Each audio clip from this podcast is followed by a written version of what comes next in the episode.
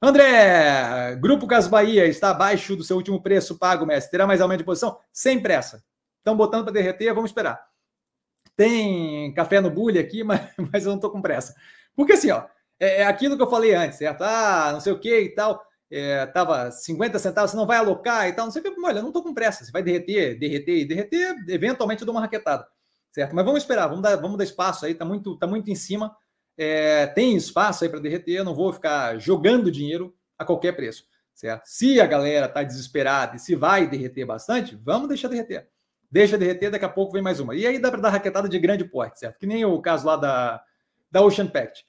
Nos 2,82 começou a ficar ridículo, eu comecei a dar traulitada para dentro, que foi agora o que a gente fez em Grupo Caso Bahia, é dobrar a posição. Derrete um pouco mais, dá para dobrar a posição de novo, certo? A gente continua fazendo assim, mas sem pressa. Não, não, não adianta querer é, assim, é uma maratona, não é 100 metros rasos. Não, não adianta querer acelerar as coisas se o mercado está dizendo, olha, a gente não, a gente vai afundar esse negócio até o final. Se vai afundar até o final, eu pego lá no final, eu pego antes do final, eu vou pegando.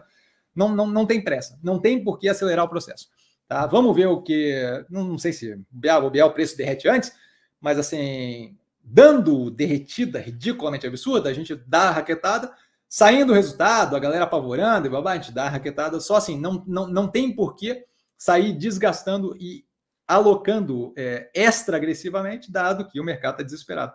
É, se vai continuar derretendo, deixa derreter, daqui a pouco a gente pega de novo. Não tem pressa, tá?